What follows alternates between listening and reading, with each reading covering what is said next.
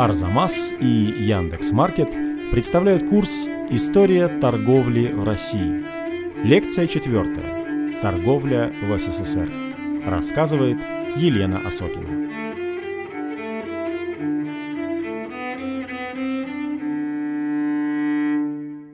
Меня попросили прочитать лекцию о советской торговле.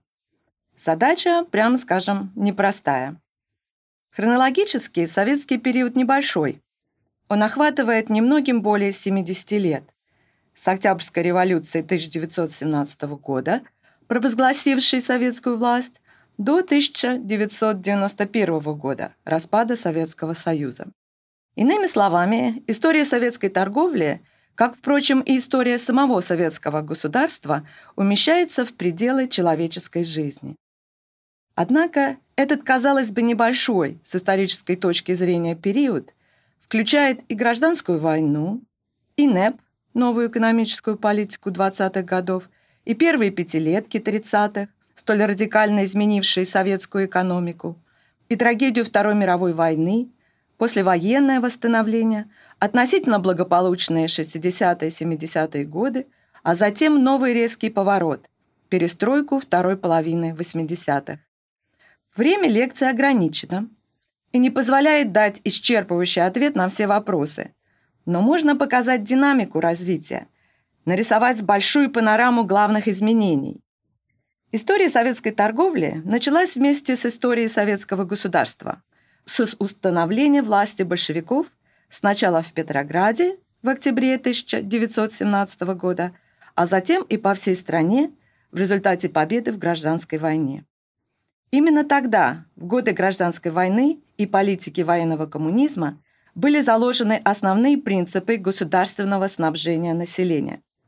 Централизация продовольственных и товарных ресурсов в руках правительственных органов и их централизованное целевое распределение. Централизация ресурсов достигалась за счет политики разверстки, то есть насильственной и зачастую бесплатной конфискации продовольствия у крестьян, а централизованное распределение через карточную систему. Те, кому полагались пайки, в основном получали их через лавки потребительской кооперации. Иными словами, советской государственной торговли не было, а было насильственное изъятие ресурсов у одних групп населения – и их распределение в пользу других групп. По сути, новая власть провозгласила государственную монополию на торговлю основными продуктами питания. Такие товары назывались нормированными. Распределять их могли только государственные органы. Продажа их в частных магазинах и на рынке была запрещена. Это, конечно, не значит, что нормированные товары не попадали на вольный рынок но нарушения карались показательными расстрелами по закону революционного времени. Провозглашение государственной продовольственной монополии и централизованное распределение товаров стали результатом как марксистской идеологии, то есть неприятия большевиками вольного рынка как рассадника капитализма, так и результатом тяжелой ситуации в стране, острой нехватки продовольствия и товаров. Время было трудное, Первая мировая и гражданская войны привели к хозяйственной разруке, гиперинфляции и голоду. И власть, и население боролись за выживание. Строго говоря, карточки на дефицитные товары появились в городах еще до того, как большевики взяли власть. Но именно в первые годы советской власти оформился главный принцип государственного снабжения – кормить не всех и даже не тех, кто особенно в этом нуждается, а тех, кто верен или нужен советской власти. Паёк был трудовым и классовым. Суть этой политики нашла выражение в двух лозунгах. «Кто не работает, тот не ест», и «Кто не с нами, тот против нас», а значит, и кормить таких не надо. Как сказал Ленин, «Хлеба у нас нет, посадите буржуазии на восьмушку, а если не будет и этого, то совсем не давайте, а пролетариату дайте хлеба. Декрет ЦНК от 30 апреля 1920 года определил три категории на государственном пайковом снабжении. Карточку А получили рабочие физического труда. карточку «Б» – лица умственного труда в советских учреждениях, карточку «В» – занятые на частных предприятиях, не эксплуатирующих наемный труд. Главная проблема, однако, состояла в том, что у государства не было ресурсов, чтобы прокормить даже эти приоритетные группы населения.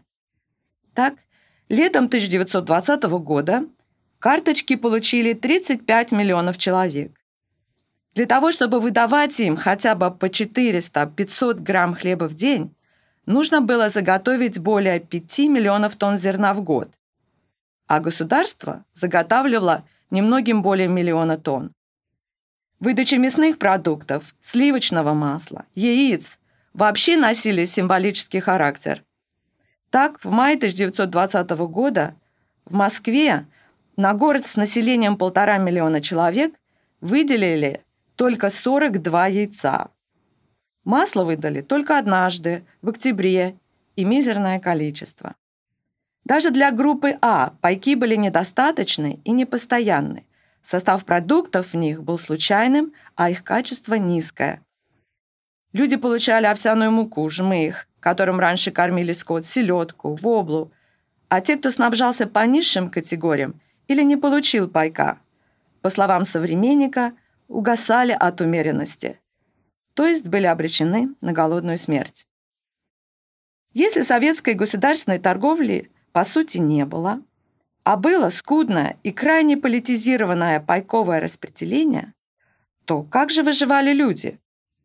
Основным занятием населения стало мешочничество. Толпы людей с мешками штурмовали поезда, рыскали по стране в поисках продовольствия. Это было прибыльное, но опасное занятие. На дорогах стояли заградительные отряды, которые изымали продукты, закупленные выше разрешенной нормы, и расстреливали спекулянтов. Писатель Александр Куприн, переживший голод в Гатчине, справедливо сказал «Памятник мешочнику, спасшему в гражданскую войну многие тысячи жизней городского и сельского населения, памятник ему». Правительство вынуждено было частично восстановить былую частную торговлю. Была разрешена свободная мелочная торговля ненормированными продуктами, а также торговля изделиями кустарного производства – и заграничными товарами. Однако в ассортимент частных мелких ловчонок сразу же пролезли и запрещенные к продаже нормированные продукты. Но главное, в стране существовал огромный вольный рынок. Советская власть из-за дороговизны считала его спекулятивным, но приходилось мириться с его существованием. Вольный рынок спасал население. На рынке торговали не только мешочники, перекупщики, кустари и крестьяне, но и рабочие, которые частенько выдавали зарплату изделиями их производства. На рынке торговали и советские учреждения, и государственные предприятия, которые выживали за счет бартера и продажи своих ресурсов. Благодаря вольному рынку Крестьяне, которые отказывались брать за свои продукты никому не нужные бумажные деньги, в годы военного коммунизма накопили золотые царские монеты и иностранную валюту, которые позже снесли валютные магазины Тарксина во время массового голода 1932-33 годов. Неверно думать, как пишет историк Сергей Павлюченков в книге «Военный коммунизм в России», что на рынке торговали только старушки, продающие последнее имущество на хлеб, и безработные интеллигенты, торгующие сладка довоенными серными спичками. На рынке можно было купить все, включая машины, станки, бумагу и прочую продукцию национализированных советских предприятий. А в те дни, когда Красная Армия терпела поражение в гражданской войне и отступала под натиском белых, на рынке в надежде, что вернется старый режим, можно было купить у их бывших владельцев национализированное имущество, квартиры, имения и даже фабрики. Закончилась гражданская война. Большевики победили. Страну нужно было поднимать из разрухи, но продразверстка и скудное пайковое распределение, которые составляли основу военного коммунизма периода гражданской войны, были плохими стимулами к труду. Люди не видели смысла работать в ситуации, когда все отбирают, а взамен ничего не дают. К тому же нарастали опасные для советской власти социальные процессы. Голодные рабочие бежали из городов в деревню, поближе к кормилице земле. Численность рабочего класса за годы гражданской войны сократилась вдвое. А ведь именно рабочие составляли социальную опору советской власти. Крестьяне и в годы войны сопротивлялись политике продразверстки, а с окончанием войны пошли массовые крестьянские восстания. В армии, где солдатами были крестьянские сыны, тоже было неспокойно. Для того, чтобы удержаться у власти, нужно было изменить внутреннюю политику. И на смену военному коммунизму в 1921 году пришла новая экономическая политика – НЭП. Продразверстка была отменена. Вместо нее крестьяне стали платить фиксированные налоги. Были отменены карточки на продукты и товары. Но главное, частный капитал был официально допущен в экономику страны. Именно частная инициатива и частный капитал привели к быстрым изменениям в стране к лучшему. Люди вновь увидели смысл работать и зарабатывать деньги. Ранее национализированные мелкие предприятия переходили в частную собственность. Открывались многочисленные частные магазинчики, лавки, кафе, рестораны. С отменой продразверстки у крестьян начали копиться продовольственные запасы. Жизнь бурлила и преображалась. Вот впечатление американца Армандо Хаммера – который благодаря коммунистическим связям своего отца получил концессии в Советской России. Он пишет, август 1921 года приближался к концу, когда я возвратился в Москву. Я отсутствовал немногим более месяца, но не мог поверить своим глазам. Неужели это была та самая нищая, грязная, унылая Москва, что я покинул месяц назад? Теперь улицы, которые были пустынны, заполнились людьми. Все куда-то спешили. Лица были полны энергии и устремленности. Повсюду рабочие отдирали доски, которыми были заколочены фасады зданий, стеклили окна, штукатурили и красили стены. Загруженные доверху повозки везли товар в магазины. Ритм того времени передают стихи Владимира Маяковского. «Сразу тишь, девящая даже. Крестьяне подвозят к пристани хлеб. Обычные вывески. Купля. Продажа. НЭП. Конечно, не стоит идеализировать НЭП.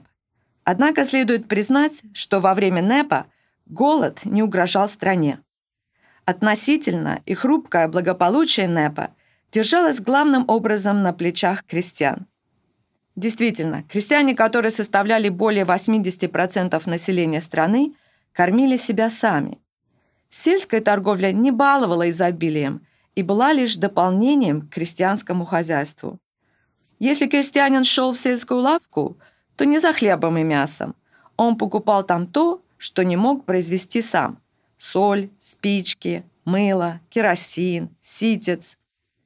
Благополучие крестьянского хозяйства – являлась и залогом благополучия города.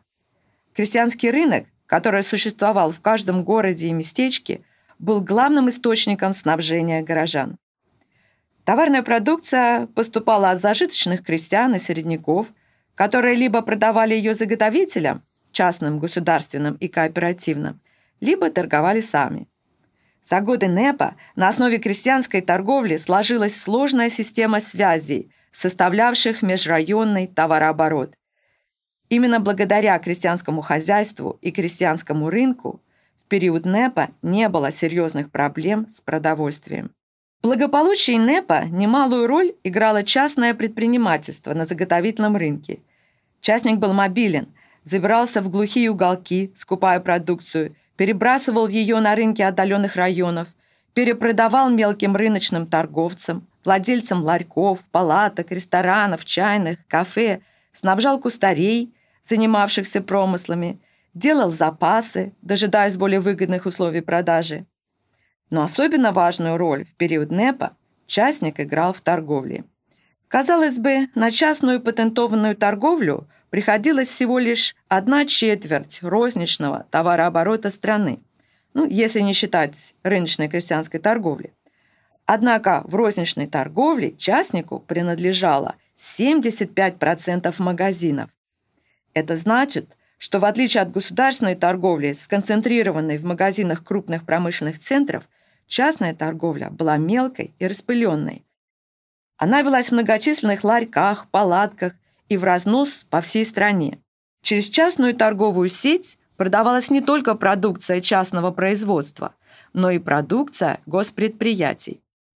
Личная выгода была главным мотивом в деятельности частника, но именно она обеспечивала быстроту передвижения, эффективность, высокую сохранность товаров. Важность частников торговли выглядит бесспорной на фоне слабого развития государственной промышленности.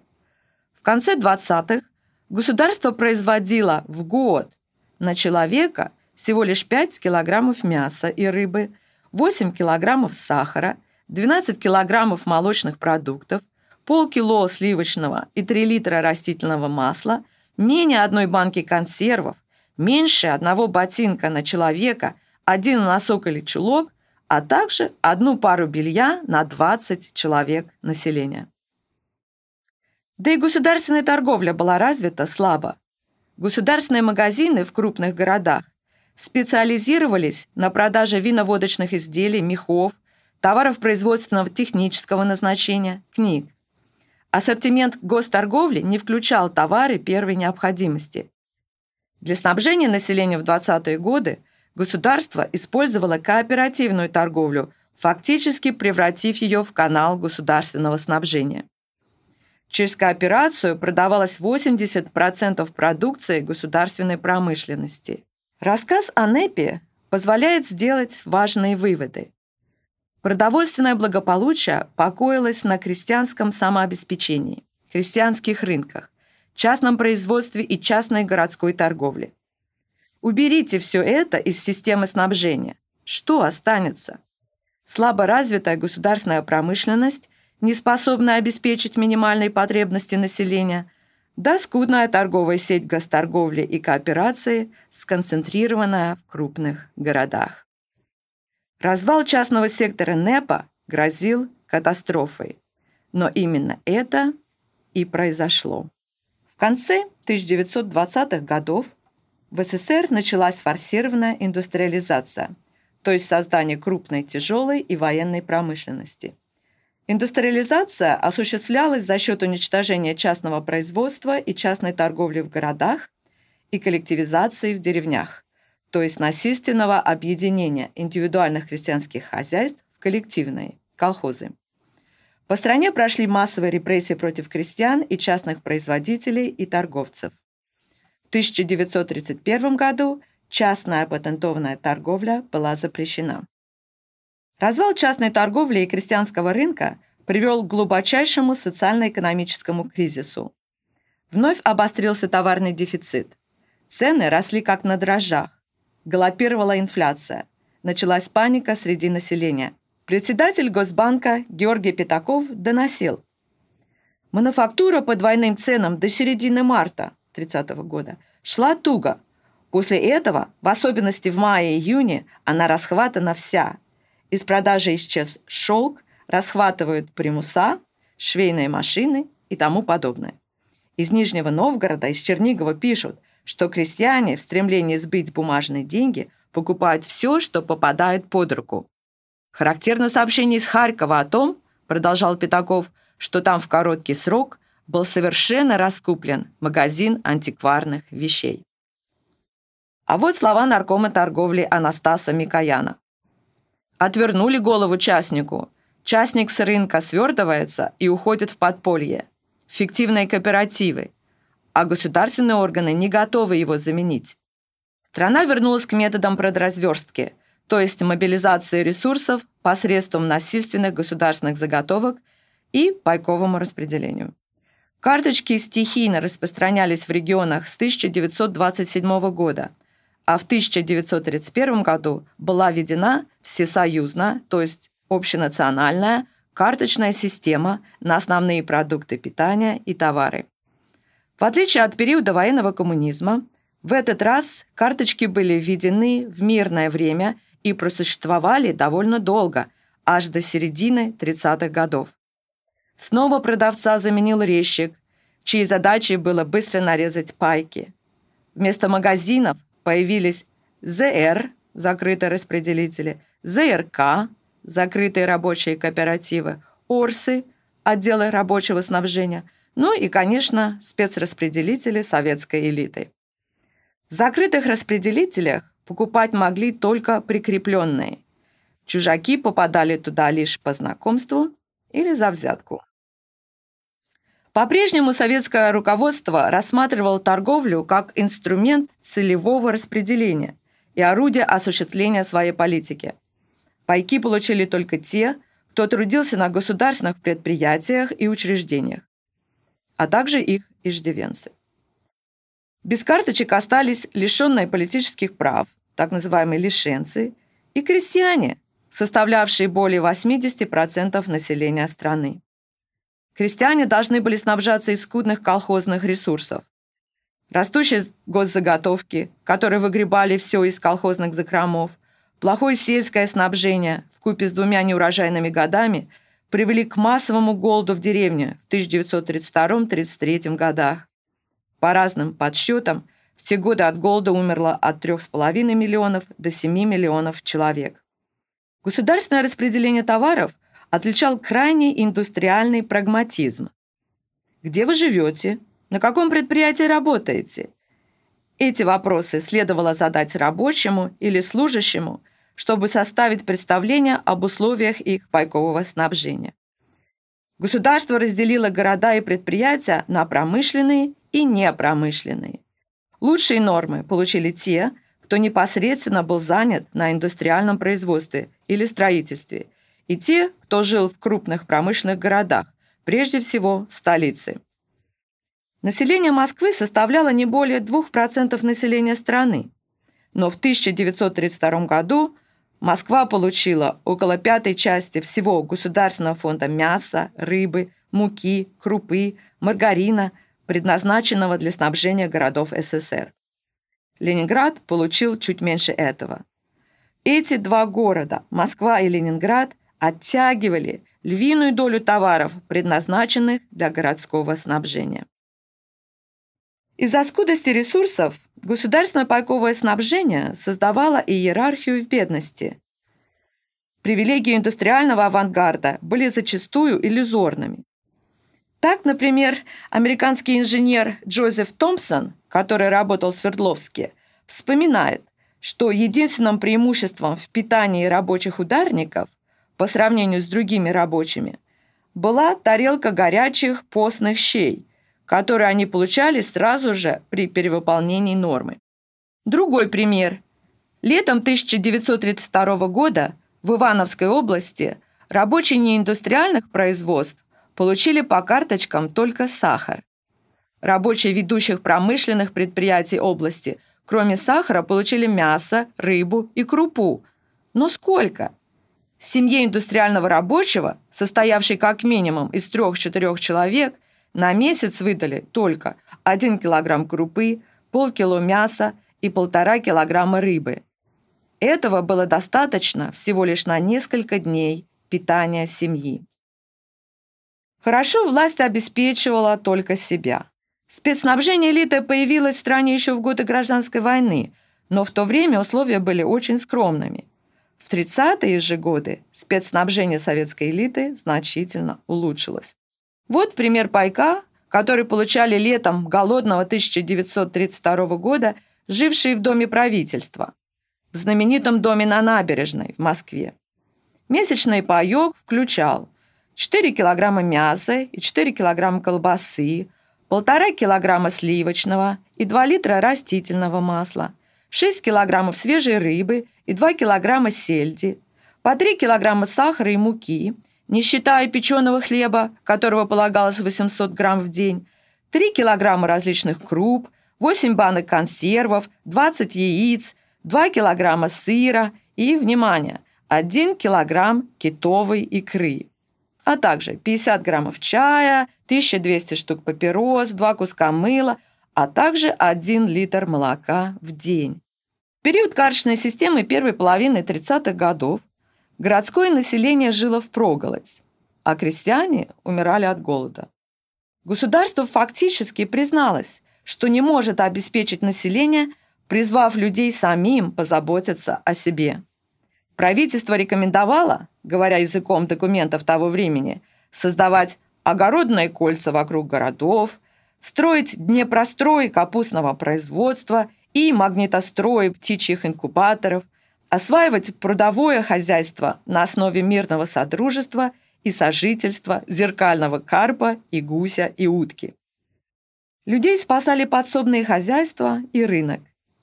Правительство стало стимулировать развитие рынка в голодном 1932 году, но рыночные цены кусались.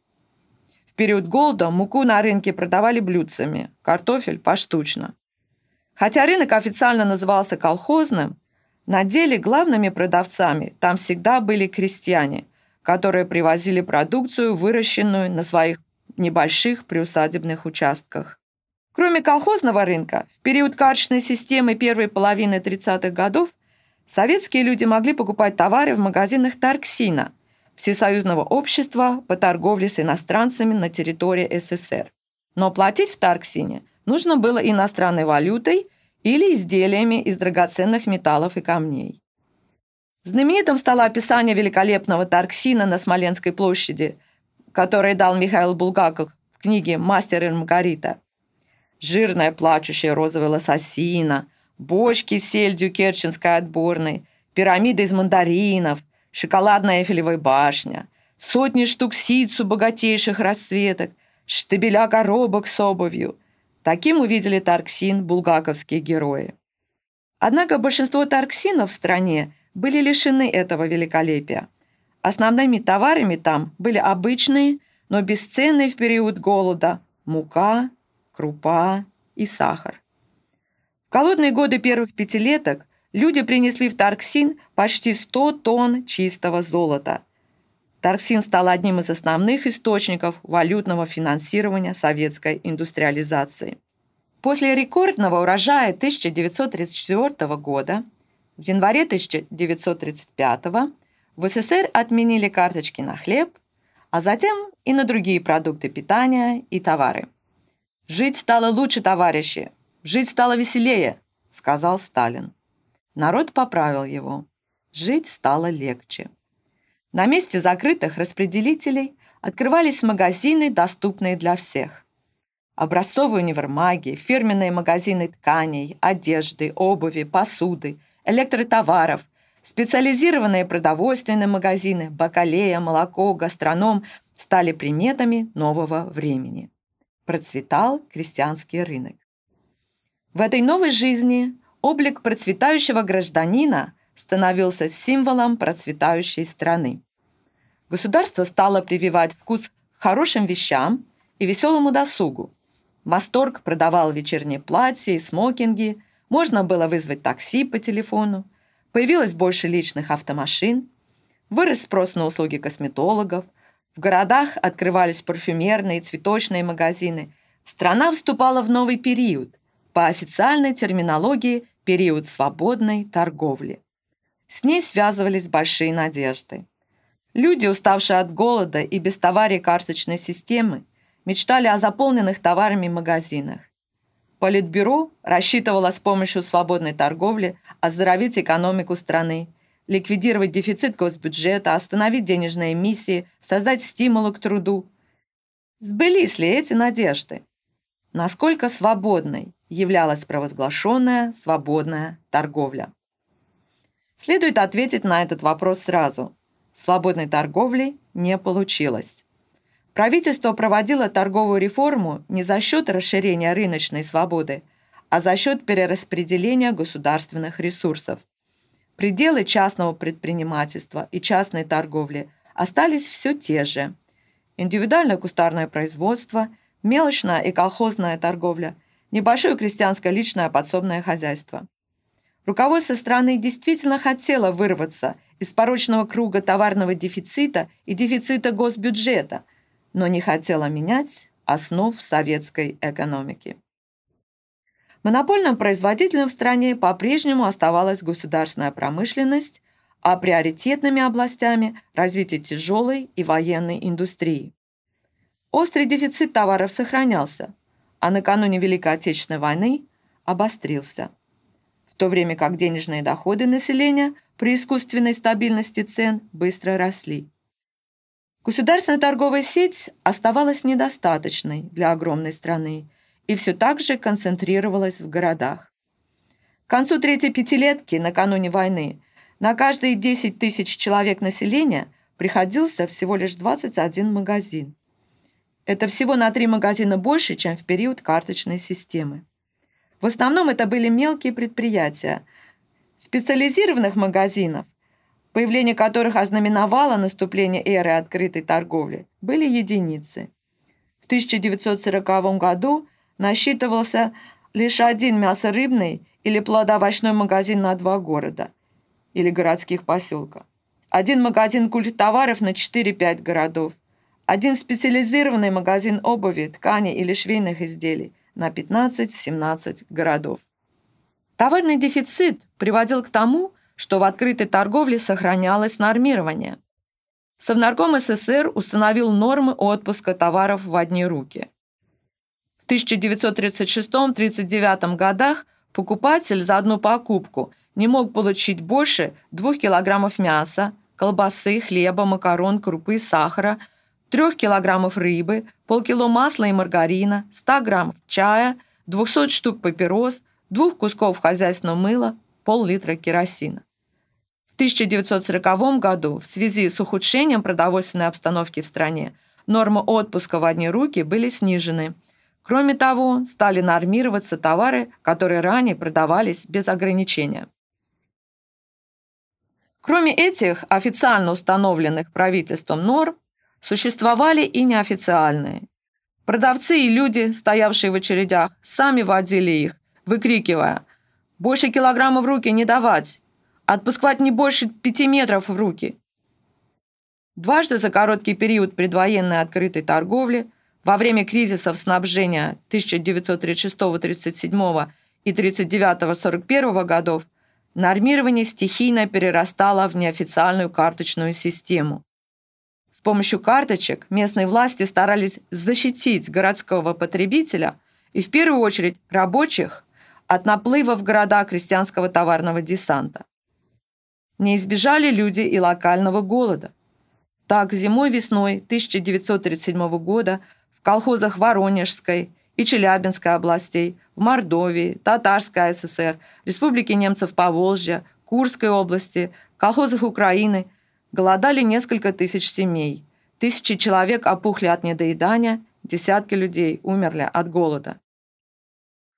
В период открытой торговли второй половины 30-х годов люди могли избежать ограничений и превысить установленные нормы, покупая товары в разных магазинах, поскольку прикреплений к магазинам не было. Но обход магазинов имел свои пределы. Товар не залеживался на полках. Его нужно было искать. Часто приходилось ехать в другой город, стоять в очереди долгие часы, а то и дни. Кроме того, в периоды обострения товарного дефицита местное руководство принимало ограничительные меры, устанавливало контроль за покупками, восстанавливалась система закрытых распределителей. Государственная торговля второй половины 30-х годов оставалась централизованным распределением, которое, как и в период карточной системы первой половины 30-х, подчинялась индустриальным приоритетам.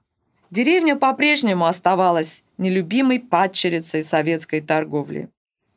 Даже в благополучные годы второй пятилетки на сельскую душу государство выделяло товаров в 4,5 раза меньше, чем на горожанина.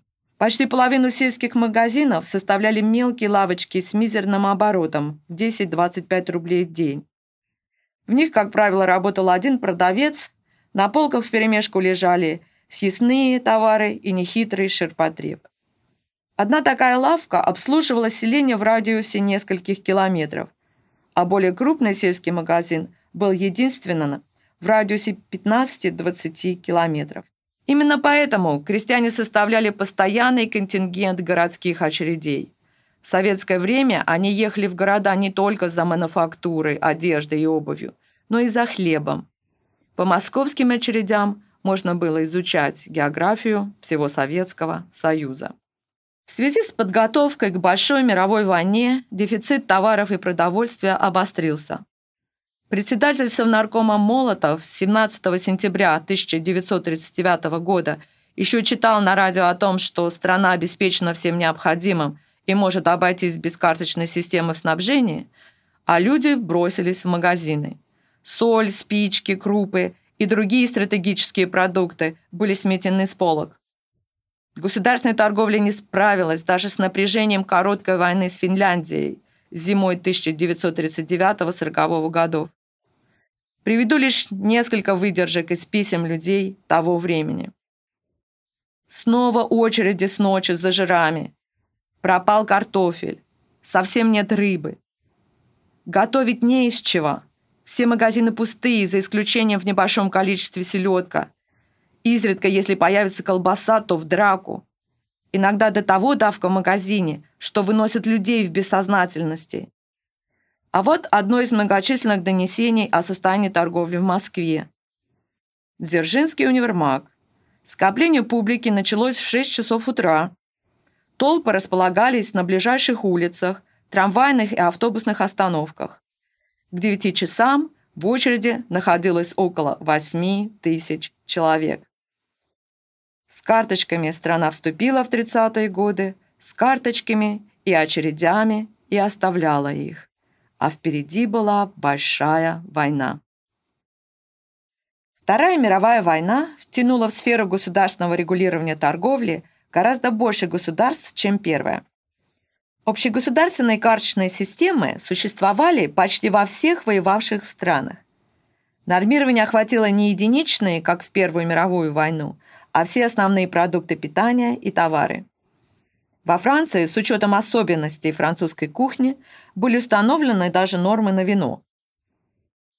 Во всех воевавших государствах нужды армии имели главный приоритет. Но на Западе у союзников были сильны идеи уравнительного снабжения гражданского населения. А что же в Советском Союзе? В начале войны открытая торговля сохранялась, но к февралю 1942 года в связи с резким сокращением производства и огромными потерями товарных ресурсов карточки стали регулировать продажу всех основных продуктов и промтоваров. То время как в других воюющих государствах все взрослое население объединялось в группу обычных потребителей, получавших равные нормы, в СССР оно делилось на группы. Преимущество в снабжении имели рабочие и инженерно-технические работники промышленных предприятий, строек, транспорта. Стратификация снабжения зависела и от важности отраслей народного хозяйства. К первой категории относились работники оборонной, угольной, нефтяной, химической промышленности, металлургии, машиностроения, лесохимических предприятий, транспорта – стройка оборонной и тяжелой промышленности. Остальные отрасли вошли во вторую категорию. Даже дети подразделялись на потребителей первой и второй категории, в зависимости от места работы их родителей. Отдельные группы снабжения составляли иждивенцы и служащие. Крестьяне вновь оказались вне карточной системы снабжения.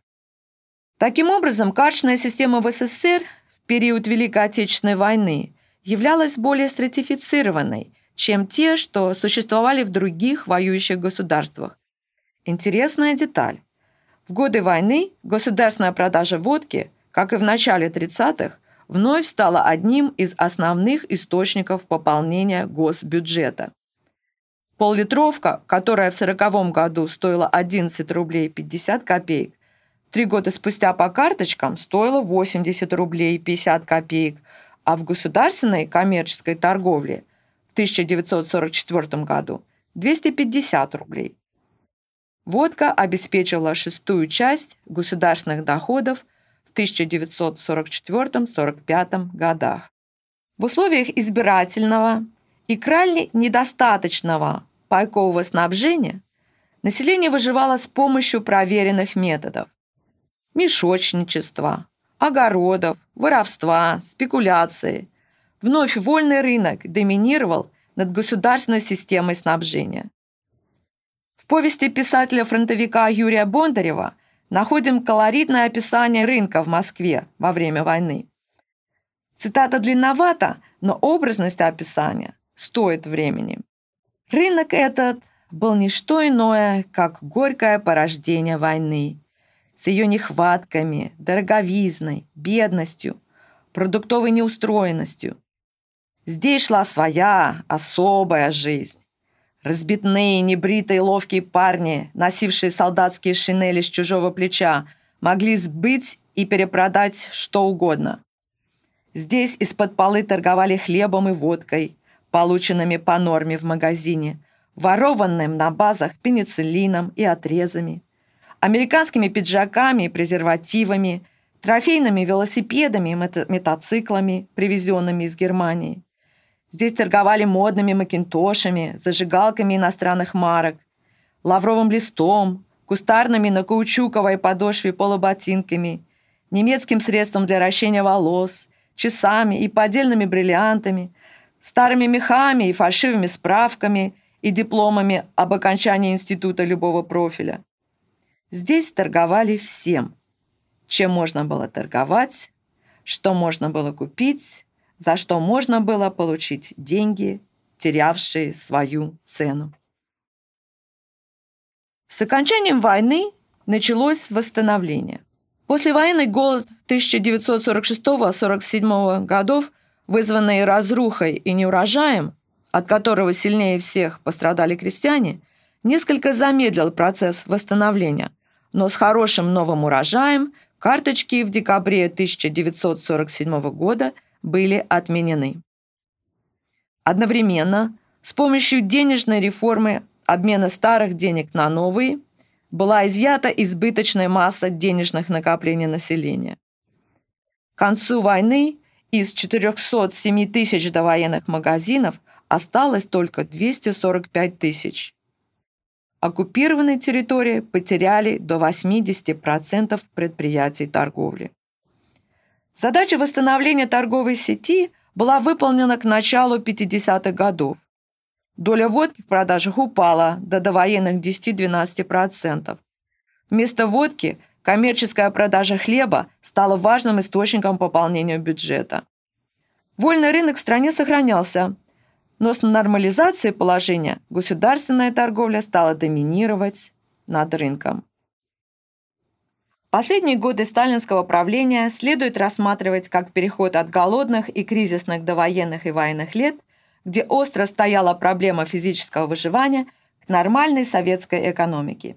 Эта нормальность заключалась в том, что в 60-е и 80-е годы не было серьезных кризисов снабжения и массового голода – благосостояние людей медленно, но неуклонно росло.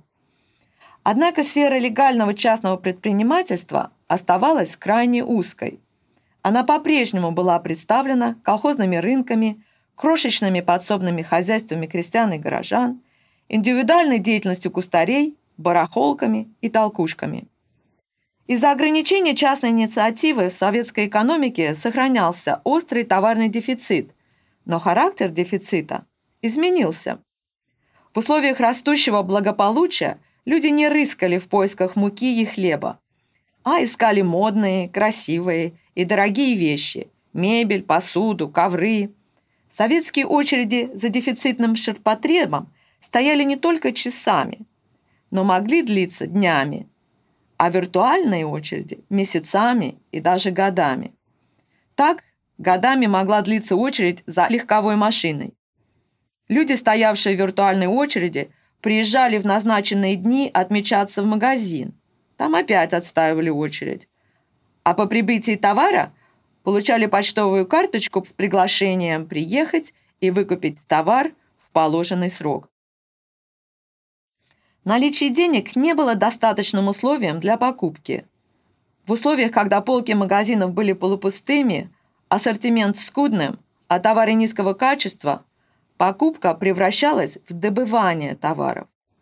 Слово «купить» в быту заменялось словом «достать». Где достал? Этот короткий вопрос был многозначен. В ответе на него предполагалось указать не только магазин, куда завезли дефицитный товар, но и то, через каких друзей и знакомых смог получить его, или сколько часов отстоял в очереди, сколько переплатил за товар и многое другое. Одним из наиболее распространенных способов добычи желанного товара был блат – доступ к дефицитным товарам через родственников или знакомых. Действовал принцип «ты мне, я тебе». Например, ты мне билеты в Большой театр, а я тебе финский сервелат. Верхом мечтания советского потребителя было попасть в валютные магазины «Березка». Их открыли в 60-х для того, чтобы советские люди, которые работали за рубежом и получали зарплату в валюте, не тратили ее за границей или на черном рынке, а отдали советскому государству в обмен на чеки внешпосыл торга. На эти чеки в «Березке» можно было купить импортные товары – бытовую технику, радиотовары, косметику, модную одежду и обувь. «Березка» предназначалась для избранных, но попасть туда мог любой, кто купил чеки у спекулянтов. Некоторые сравнивают «Березку» со сталинским валютным торксином 30-х годов, но это сходство поверхностно. Торксин и его время представляли грандиозную ломку, голодную трагедию миллионов. А «Березка» была фарсом номенклатурного социализма. Поскольку ограниченность ресурсов у государства и дефицит сохранялись, то в советской торговле бывало вводили и нормы продажи в одни руки, а то и талоны на товары. Продолжалось и спецснабжение номенклатуры. Сохранялась и социальная и географическая иерархия государственной торговли. Люди шутили, что правительство решило вопрос снабжения просто. Все посылало в Москву, а оттуда продовольственные десанты и колбасные поезда развозили товар по городам и весям. Спекулянты продолжали играть важную роль в торговле, перераспределяя товарные ресурсы по принципам рыночной экономики, продавая не тем, кого государство считало более важным и нужным, а тем, у кого были деньги. Спекулятивный рынок похорошел. Теперь он предлагал не поношенные старые вещи – а богатый ассортимент самых модных и элитных товаров. Росло и число мест, куда проникали частные рыночные операции, которые ранее концентрировались почти исключительно на базарах и толкучках. Мы проделали огромный путь от революции 1917 года до так называемого развитого социализма 80-х. Много радостных и трагических событий произошло в это время. Но суть советской торговой системы оставалась в целом неизменной. Эту суть составляло централизованное перераспределение ограниченных государственных ресурсов в пользу городов, а внутри городского населения в пользу занятых в промышленном производстве, ну и, конечно, самообеспечение советской элиты. В периоды кризисов централизованное государственное снабжение – приобретала форму карточной, крайне стратифицированной системы. При ослаблении же товарного дефицита централизованное распределение освобождалось от крайности карточного снабжения, приобретая видимость свободной торговли. При новом обострении товарного дефицита свободная торговля давала рецидивы карточной системы. Еще один важный вывод лекции касается роли рынка в советской торговле. Хотя советская экономика считалась безрыночной, на самом деле рынок легальный и черный играл жизненно важную роль в жизни советских людей. Эта роль особенно усиливалась в периоды товарных кризисов. В завершении лекции следует сказать, что торговля была одной из сфер, в которых реформы Михаила Горбачева привели к наиболее существенным и заметным переменам. Разрешение открывать частные производственные и торговые кооперативы привело к бурному развитию легальной частной торговли. Страна покрылась сетью магазинчиков, лавочек, киосков, палаток. Частники продавали свой и привозной товар и через крупные государственные магазины. Более того, огромные дворцы спорта были отданы под рынки. Вновь рынок возобладал над государственной торговлей. Но это уже новая история.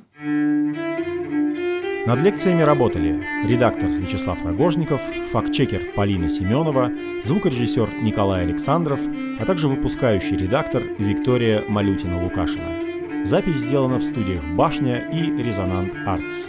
Кроме того, мы благодарим за помощь Кирилла Гликмана, Варвару Скопину, Наташу Карельскую, Дарью Гоголеву. Титры читал Алексей Пономарев. Курс подготовлен совместно с Яндекс.Маркетом.